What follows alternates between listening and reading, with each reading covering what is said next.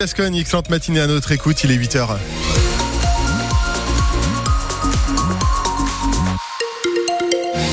Et l'actualité sur France Bleu, Renaud Biondimogé. On va parler rugby, bien sûr, la Pro D2, soirée heureuse pour euh, l'US Dax, un peu moins pour le Stade Montois. D'abord la météo, Fabien. Eh bien, météo qui s'annonce assez brumeuse hein, ce matin, vous le voyez peut-être si euh, vous sortez, Euh, mais euh, rapidement cette brume va se dissiper pour laisser place au soleil, on y revient plus en détail à la fin du journal. Le Stade Montois n'a ramené qu'un petit point de son déplacement à Béziers hier soir lors de la 20e journée de Pro D2 de rugby. Le point de bonus défensif puisque les joueurs de Mont-de-Marsan se sont inclinés 25 à 20. En seconde période, ils ont joué 25 minutes en infériorité numérique. Un, carton jaune puis un carton rouge contre l'ailier fidjien Semi Lagivala.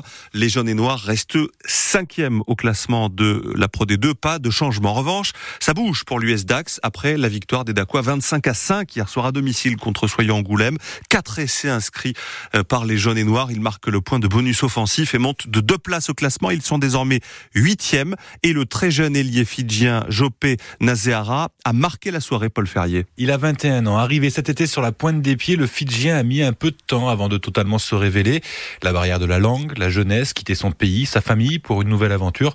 Pas facile, mais ça y est, on sent que le jeune Fidjien a passé un cap, confirme Eric Artiguste, l'entraîneur de l'US Dax. Je pense que Bola aussi fait un super boulot avec les deux Fidjiens. Il les a, il les a intégrés, il, les- il s'en occupe. Donc euh, c'est le papa, quoi. C'est un gamin euh, hyper attachant. Mais lui, je pense qu'il est heureux et il le rentre sur le terrain. Jopé est heureux et le rend sur le terrain, oui, effectivement, ça se voit.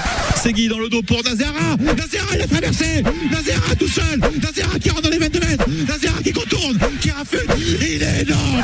course fantastique et la passe décisive pour l'essai du bonus. C'est lui aussi qui marque le deuxième essai en première mi-temps, d'un petit coup de pied pour lui-même, sans parler de l'essai refusé la semaine dernière à Colomiers, où il avait battu cinq défenseurs. Théo Gatelier, l'autre ailier de l'US Dax, est admiratif. Euh, honnêtement, ce qu'il a fait ce week-end et le week-end dernier, bon, il n'y a que lui à l'aile qui peut le faire. C'est c'est pas moi qui vais dire le contraire. Bon, on l'avait vu en début de saison qu'il avait des qualités euh, hors normes. hein. C'est des joueurs comme ça qui, qui vont nous apporter. Il est jeune en plus. C'est top. Voir éclore des mecs, c'est important pour la suite. Jopé Nazéara était totalement inconnu de la planète rugby en arrivant à Dax. Même Google ne le connaissait pas.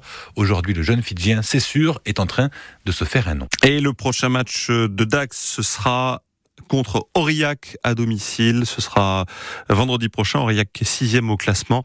Le Stade Montois, de son côté, recevra Nevers, qui est quatrième de Pro D2.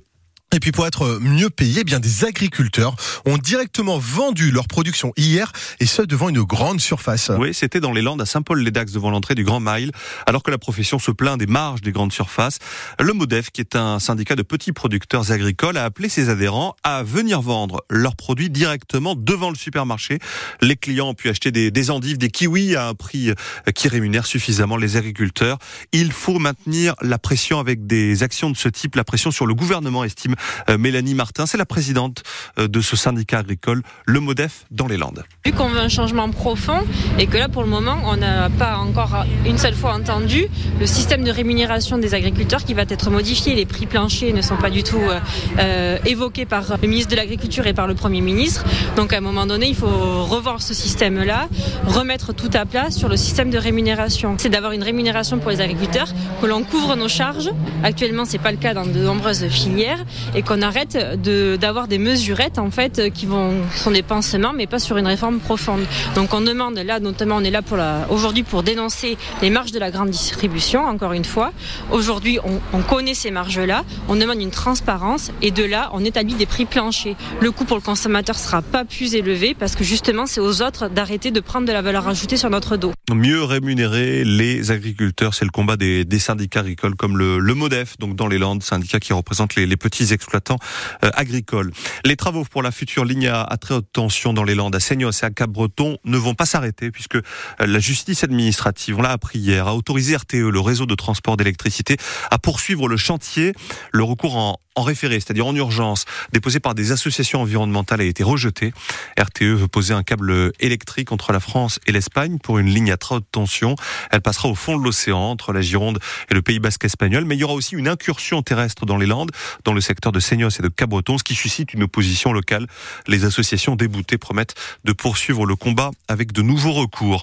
Deux ressortissants roumains ont été condamnés à Mont-de-Marsan hier à deux et à trois ans de prison ferme pour avoir escroqué des femmes âgées. Ils ont écumaient les centres commerciaux ces derniers jours. Ils repéraient des femmes seules, ils crevaient les pneus de leur voiture, puis ensuite ils venaient leur proposer leur aide pour réparer, sans profiter pour voler leur carte bancaire.